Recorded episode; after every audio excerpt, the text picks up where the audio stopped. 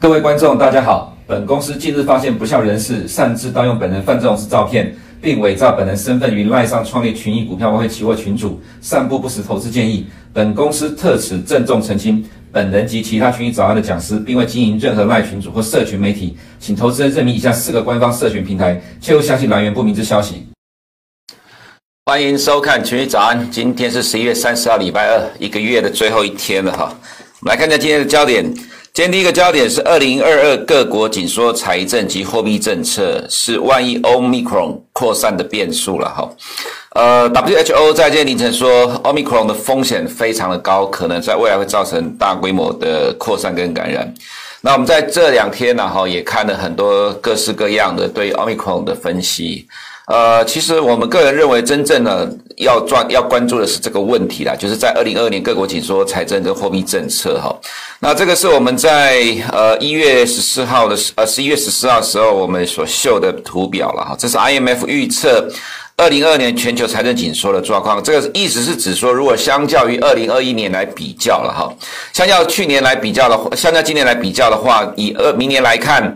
呃，已开发国家的财政预算呐，哈，明年度的财政预算都会比今年来的减少，像呃减少幅度比较大，像英国、日本，那美国的话大概是减少一个 percent 左右。这也就是说，如果你要纯粹从成长率的角度来讲，已开发国家对于明年的财政的预算当然是比今年来的减少。那么对于如果新冠呃这个 Omicron 再一次的在已开发国家市场快速的爆发的话，那么其实对于各国而言了，哈，其实明年已经没有太多的财政空间去支撑经济了，这是一个大问题。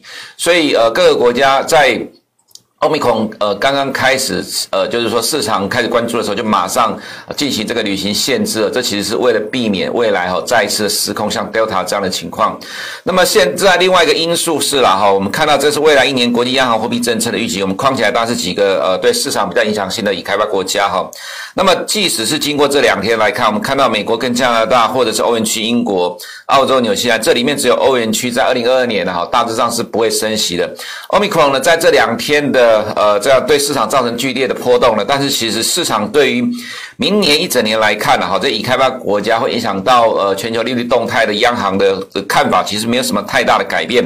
美国认为啊，市场认为明年会升息四十六个基点，就升息两次的意思。加拿大会升息一百二十二基点。那英国的话升息一百零二基点，澳洲、纽西兰都是强持续的升息。所以哈，在今天的第一个焦点就是说，在明年各国哈紧缩财政政策跟货币政策前提之下。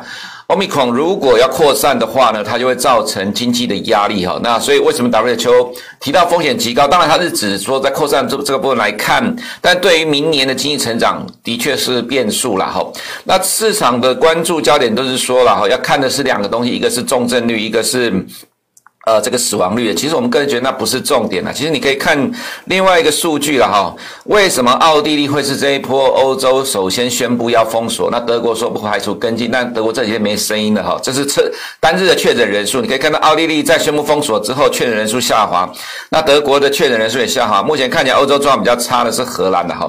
其实观察未来会不会有像奥地利这样的封锁或者扩大封锁，其实是在确诊人数，不是在重症跟死亡。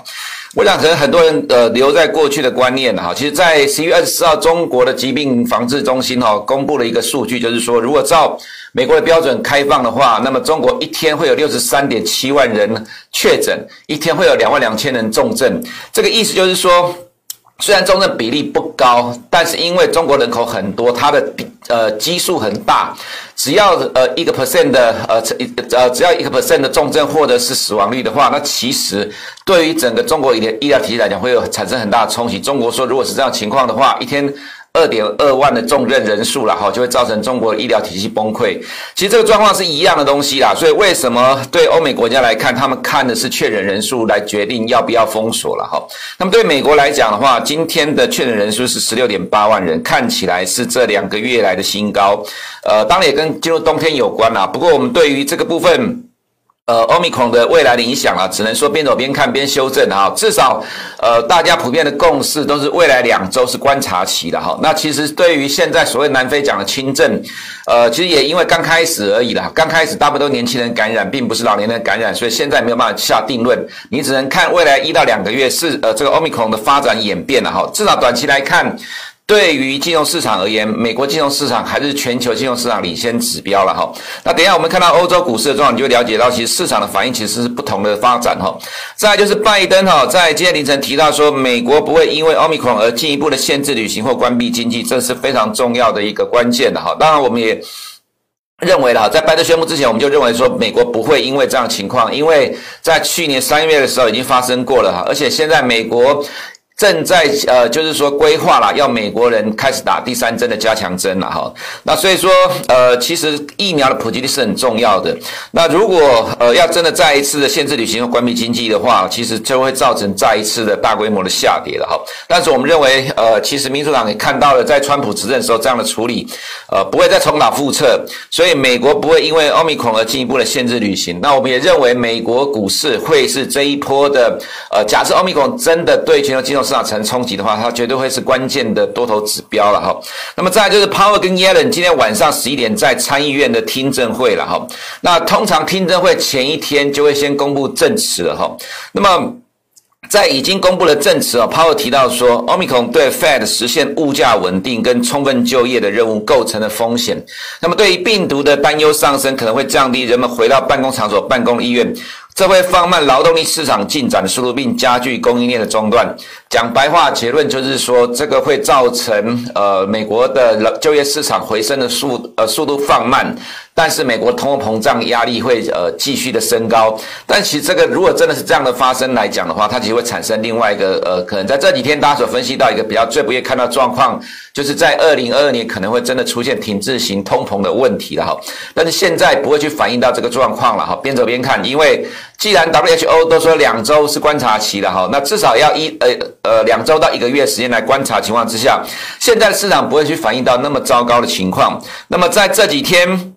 哦，没看到 Moderna 的股价在涨了哈，是基本上市场会先朝向乐观的角度来走。那么今天早上呃，我们看到美国的解盘说，华尔街对呃这个 Omicron 的这个看法是比较偏乐观的。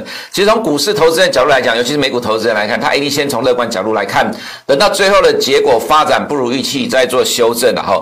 所以其实今天的几主要的几个焦点哈，都是在看金融市场对于 Omicron 怎么去反应。从政治端的角度来讲，美国不会再一次的封锁。那么从明年的角度来讲，少了财政跟货币政策的支持哦，其实欧米康如果真的扩散的话，会对明年的确产生风险。但是现在要做马上做反应，其实太早了。那么今天晚上听证会哈，其实因为证词先公布了，所以今天晚上也不会因为呃泡泡谈话内容有什么剧烈的波动了。不过重点就是，如果这个证词里面提到的是这个部分来讲呢，它其实对于美国股市反而是比较正面。在短期来看，中期不一定，中期就是进入明年之后，假设真的万一看到了停滞型通膨的压力的话。那对于美股来讲，可能就会出现一个呃中期的修正哈，所以短期而言，其实对美股呃今天晚上的 Power 的证词是反而是比较正面的哈。那么再来就是第四点。Omicron 难改变市场对于 Fed 遏制通膨的赌注哈。等下我们会看到 Fed 的升息预期，你就会看到其实变呃跟前几天上个礼拜比较起来没有什么太大的变化。那么再来是另外一个利空啦，十二月三号美国政府拨款截止日债务上限，我们认为终将还是会被解决了哈。其实，在十月当时候。吵了半天，最终共和党还是妥协，把它延到十二月三号。十二月三号快到了，到最后会不会因为没有呃调高债务上限而造成美股大崩盘？如果真的是这样的话，那责任是在共和党的身上。所以到最终，我们认为共和党还是会被妥被迫妥协，要解决这个问题哈。那么在本周是美国的密集经济的数据周哈，那也许在下半周的时候，其实呃我们认为对于美股来讲还是比较正面的哈。今天中国要公布官方的 PMI 制造业预期是四九点七。前期四九点二，有稍微的反弹一点预期啦，在九点会公布。非制造业的预期是五十一点五，前期是五十二点四，较前期的稍微的下滑。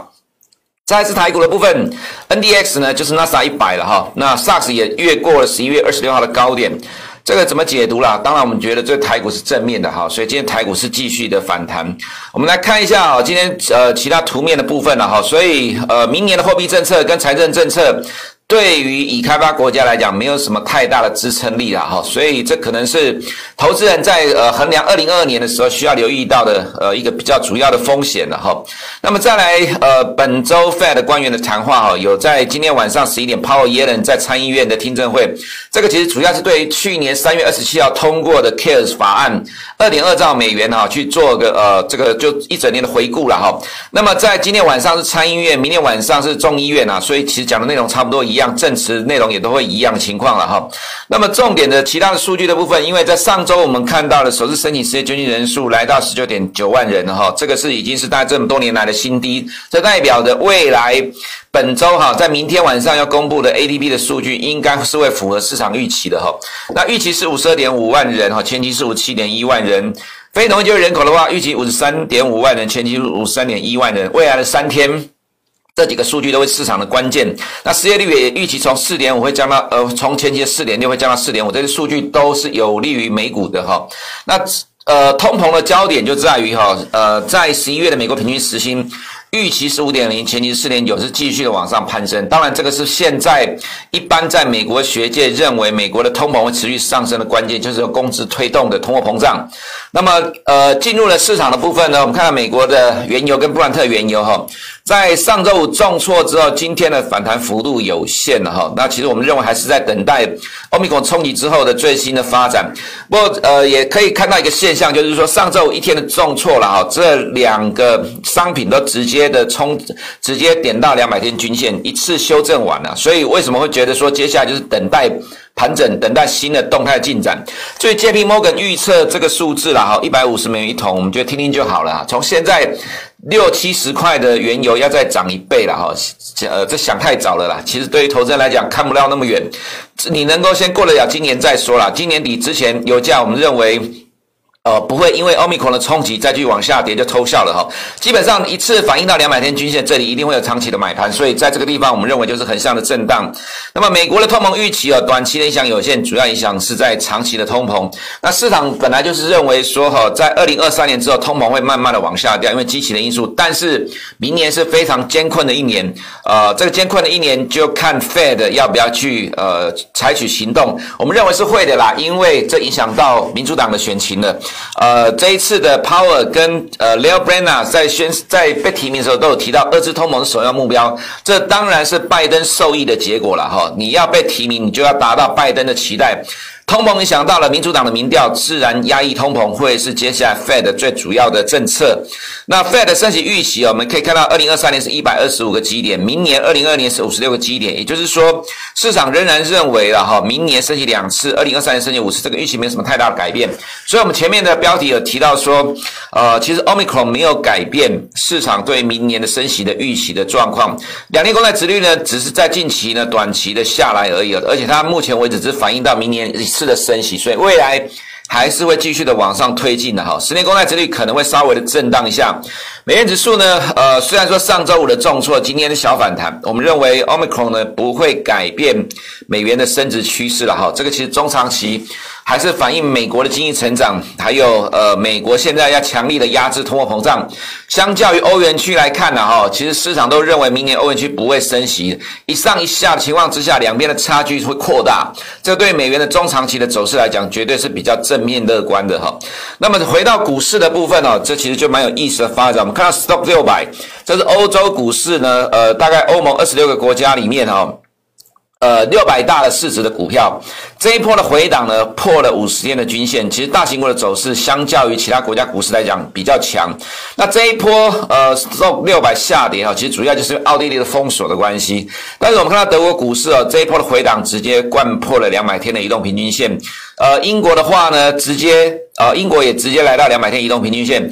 如果纯粹从技术线型的角度来讲，基本上你可以先做这样的认定啊，这一波的修正暂时到这里。就会开始出现了多头抵抗了。那 Omicron 对于未来股市的影响呢，只能边走边看啊，就看发展怎么演变了哈。但欧洲股市这一波的走势的确是比较偏弱，因为奥地利先封锁的关系哈。那在股市相对的历史高点这个情况之下，明年少了财政跟货币政策的支撑，其实市场当然会找理由来杀股票。其实 Omicron 变成是这一波了哈，呃，在上个礼拜五在持续的往下探底的关键。不过因为修正到两百天移动平均线，我们认为可能欧洲股市就是暂时的横向震荡，但是大型股表现的是比个股指数来的好一点。所以回到美股的部分哈，那美股就要看自己的部分。虽然道琼的确受到欧洲股市影响，S M P 五百成分股的企业获利了哈，今年的第四季会成长十九点二五 percent，明年各季还是成长，但是因为基期高的关系，成长幅度比较低了哈。第三季过去了，大幅度的成长四十点七个 percent。我们看一下美股的结构了哈，盘面上反映的还是疫情有关呐，有受惠股会涨，受害股当然就跌。我们看 Moderna 涨了十一点八八 percent，那航空类股的话，这是 N R N Y S E 的航空类股指数跌了零点二一 percent。尤其你要留意的是哈，黄色这一条是两百天的移动平均线，在这一波的科技股往上涨创新高，道琼也接近新高的时候，其实航空股一路下跌了，并没有因为最近哈各国在 Omicron 之前。期待开放而往上走，反而美国航空股是一路掉的哈。这个其实，呃，严格来说，进入冬天之后，呃，可能再次的全球的疫情起来哈。这个其实国际股市已开发国家的这些航空股反应的其实比台湾这边敏感多了哈。那么回到美股的部分来看，我们看道琼哦，走势就真的比较弱，来到了五十天均线破了，这个走势就跟 Stop 六百蛮接近的哈。所以其实我们以前就常常在讲，其实道琼会受到欧洲股市的影响比较明显，刚好又碰到 Omicron 的关系。哈，所以未来这一段时间呢、啊，道琼的走势会比科技股来的弱势。，S M P 五百基本上其实不太呃不太需要看的，虽然它是主流的指标啦，也就是说一般认为美股的指标是 S M P 五百，但是因为现在哈呃。科技股的前五大全值股占了 S&P 五百大概二十五个 percent，所以哈、哦，它会介于道琼跟纳斯达之间的走势。那如果纳斯达持续往上推升的话，基本上 S&P 五百未来一定往上被推着走了，所以它的方向都可以推得出来。那我们来看一下大型股的结构，你就可以看得懂现在美股的强弱区别哈。Apple 呢，呃，在今天涨了二点一九 percent 哈。大型股的逻辑啦，抗通膨、抗疫情，所以在今天普遍都是强势的上涨，尤其集中在呃这些大型股的身上。Microsoft 也涨了二点一一个 percent 哈。另外一个是 NVIDIA 今天的收盘再创了历史新高，Omicron 根本对 NVIDIA 股价完全没有影响，这就是强势股该有的表现哈。我们再来看 Tesla 今天涨了五点零九 percent。抗跌能涨哈，电动车是科技产业的主流，在今天美股的反弹里面，你除了看到 Tesla 之外，看到 Lucid 涨了六点十六 percent，Lucid Air 它才刚获得二零二二年的年度风云汽车奖了哈，它的电动车。那你再看到 Rivian 呢，涨了六点八一 percent，这呃三档强涨都是电动车。所以你看到美股的这个反应的逻辑哈，你再看到 NASA 一百今天涨了二点三三 percent。从盘面上你看到什么东西呢？我们可以看到二十六二十五号的时候这一根的长红棒。守住了二十天均线，看起来其实就是呃短线的修正暂告段落。但是上周五的 Omicron 造成了重挫，今天收盘除了越过了十一月二十六号高点之外，也站上二十五号的高点。它告诉你的意思是，科技股的走势其实强得不得了。那未来还会是市场的主轴啦。它的逻辑就在于抗通膨跟抗。呃，这个疫情了哈，所以虽然今天纳斯达的走势没有前没有大型股来的强，不过迟早会被大型股推上去哦。另外一个也是一样，这是更强的走势啊。SARS 今天涨了四点零八 percent，同样的状况，除了站上了十一月二十六号高点之外，也越过了十一月二十五号的高点，它告诉你这个修正已经结束了啦哈。这纯粹就线论线的角度，所以未来。美国科技股仍然是关键的主轴了哈。外资在新兴市场的动态部分，呃，昨天外资在台湾买了三点二亿美金啊。今天呃，这个 MSCI 的权重调整，不过我们觉得影响不大了哈。在这个月份来讲，外资对于新市场买的还是蛮多的了哈。那么在港股的部分来看，其实看起来就真的不好了哈。ADR 除了收盘指数创波段新低之外，哈，我们看到昨天的恒生指数这个收盘是破了一年以来的新低，哈，在美国股市只是高档震荡整理，台股也只是高档回档而已。恒生指数却破了一年的低点，哈，这因为美团的财报很差，股价跌了七点零六百分拖累了恒指。那另外一个是恒生科技股指数呢，同样受到影响。今天凌晨了，哈，虽然 ADR 没有跌很多，不过像腾讯啊一堆的中国的 ADR 其实持续的下跌。所以今天虽然美国的科技股强势的上涨，我们觉得对于恒生股指数来讲没有什么太大帮助，我们还是维持一贯的看法，哈，这个市场会非常的弱势。但是呢，在 A 股的部分呢，有意思的现象是什么？哈，其实我们在过去的几天就提到了，我们感受到中国官方正在做多，但是呢，这个做多的部分呢、不会反映在 A 五十哦。我们看到像深圳昨天涨了零点二 percent。创业板指数涨了一个 percent，那这是 A 股的多头指标。我们也看到几个状况，比如说宁德时代哈，昨天涨了三点三一 percent，它是 MSCI A 五十的第一大全值股，占了九点九 percent，可是它是 M 呃富时的 A 五十，占了全值二点三三 percent。这张股票大涨，但是它救不了富时的 A 五十，可是呢，它却是让。MSCI A 五十涨幅比呃富时 A 五十来的大的关键哈，因为呃这个权重不一样的关系，所以我们看到哈，在 A 股里面的结构，上证金融股指数这个走势非常的弱，怎么说哈？你可以看到这一波的强力的拉抬之后盘跌下来，强力拉抬之后再盘跌破底，那这个走势呢呃非常的弱。昨天中国恒大跌了八点八个 percent，只差零点零二。就要再创新低了哈！中国地产股没有解决，在这一根长红棒之后，当时我们提到说很有可能盘跌再破底，没有意外，在昨天盘跌破了这根长红棒的低点。中国房地产的问题没有解决，金融股就不可能弹得上去。金融股弹不上去的话，虽然说我们在上周已经留意到哈，茅台已经呃惯性改变了，消费税的利空已经被市场消化。昨天茅台涨了。二点二七 percent，可是 A 五十昨天只涨了零点一五 percent，原因在于呃金融股的下跌哦，所以说哈，其实我们都感受得到中国官方正在做多 A 股的决心呐、啊，不过 A 五十这里可能反映不出来。我们这里讲到说不破底就偷笑，原因是在于呃金融股的持续弱势，房地产持续的弱势。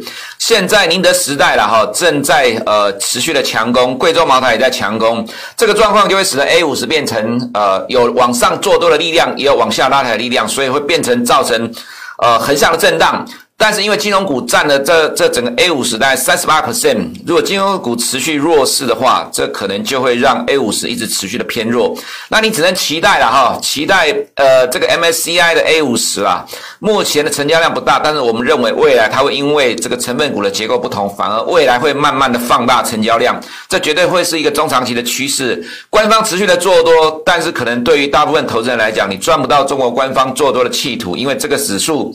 没有办法去反映中国官方的做多了，所以对 A 股操作者来讲，其实难度真的比较高了哈。那么回到台股的部分，呃，昨天台股当然是有大人在护盘了，不然不会出现说哈。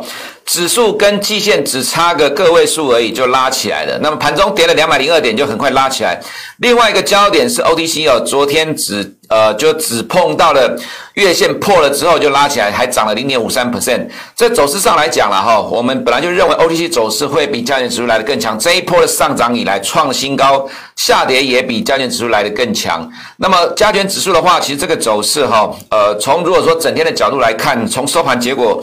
基本上就是有特定人在护盘，而且在昨天亚洲市场里面，港股、A 股表现不怎么样情况之下了哈。其实对于加权指数而言，相对上这样的开盘弱势，还有人继续杀，却能够拉起来，这其实算不错了。那么今天的美国科技股像 SARS 涨了四点零八 percent，涨幅度够大。那么对台积电来讲，溢价又拉开来了。那么今天 ADR 涨一点八几 percent，所以今天的本尊至少会动一下。当然，除了这些股票之外的哈，我们也另外看到 Micron 哈，Micron 其实在这边上涨的时候，带动的台湾低润股全部都是跟着涨。那如果说你从这几天角度来讲哈，那 Micron 继续涨了三点二六 percent，没有意外，今天台湾的低润股也跟着动。其实 Micron 的股价总是领先整个产业在动。其实上周的 Micron 在涨，其实也带动了韩国的三星 Hynix 在涨。所以其实我们在看整。整个费半的成分股啊，其实对于台湾的科技股来看，反而我们觉得反而是更加的正面的哈。那，另外还有呃推动指数像联发科，不过金融股暂时是整理，我们倒觉得说它跟科技股是跷跷板，今天可能金融股也不会强，原因是今天焦点还是会在科技股，也就是说，其实整体的角度来讲啊，基本上美国的科技股牵动了台湾的走势。如果美国科技股能够在目前维持强势的震荡往上慢慢推的话，对台湾的科技股来讲，相对上是比较有利。那么，其实我们在上周的呃投资会，大家也提到这样情况，台湾的走势完全看美国科技股的走势了。我们认为美国股市在这一波的修正过程当中，里面会是比较强势的呃指数，主要原因还是美国股市。个股里面，尤其科技股、科技股这块有最强的基本面，它有比较强势的呃抵抗下档风险的力量哈。所以其实对于台股来看的话，我们认为 Omicron 对全球金融市场产生的波动，对台股顶多就是短期的震荡影响而已哈。那么短期虽然说有这样的震荡，造破坏了这一波的呃上涨的结构，不过这顶多只是呃让台股在这一波的涨势中暂时的休息休息整理。那休息的时间就看美股的表现。如果科技股、美国科技股在未来几天能够很快的克服掉这一波的下跌的话，那其实对台湾科科技股来讲，绝对会是正面的帮助。以上是我们今天群益早安内容，我们明天见。二零二一人机交易竞赛即将于十二月火热开赛，本次活动总奖金超过新台币一百五十万元，并增列获利王、报酬王、交易王、风暴王、外汇王等多项奖项。此外，活动期间更有直播与竞猜活动，并设有多项豪华大奖。如想了解更多活动详情，请扫描下方 QR code，关注群益情报局或询问所属营业员。